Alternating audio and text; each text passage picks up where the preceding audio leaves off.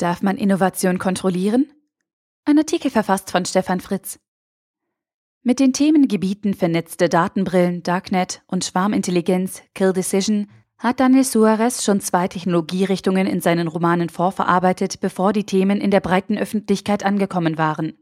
Mit seinen drei bisherigen Werken hat er damit nicht nur einfach tolle und spannende Sci-Fi-Romane geschrieben, sondern ein besonderes Gespür und Geschick bewiesen, sich mit aktuellen Technologietrends auseinanderzusetzen. In seinem bisher letzten Roman Control geht es auf der Metaebene um die Kontrolle über disruptive Technologien. Sollen bzw. dürfen solche Innovationen allen zur Verfügung stehen? Oder sollte es eine Instanz geben, die darüber entscheidet, ob wir Menschen eine entsprechend disruptive Technologie erst einsetzen und nutzen dürfen, wenn wir dazu bereit sind?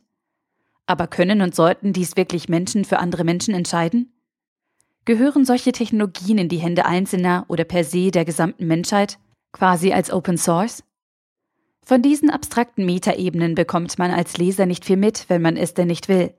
Die rasante und etwas abgefahrene Handlung lässt auch das seit den Snowden-Offenbarungen allgegenwärtige Thema Machtmissbrauch durch Staaten nicht aus. Es geht um verschwundene Wissenschaftler und eine hochgeheime staatliche Organisation, die bestimmte digitale Innovationen vor der Menschheit versteckt, sie aber selber nutzt.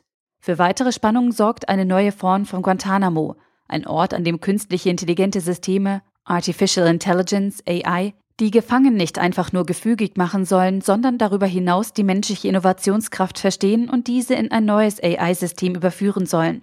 Denn die menschliche Innovationskraft ist das, was auch in Zukunft den Menschen von Maschinen unterscheiden wird.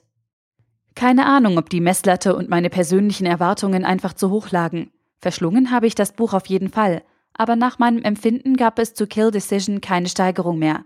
Vielleicht sind es aber auch einfach zu viele Metaebenen, in die sich Daniel Suarez da verstrickt hat. Empfehlen kann ich sowohl den Autor Daniel Suarez als auch sein Buch Control weiterhin guten Gewissens.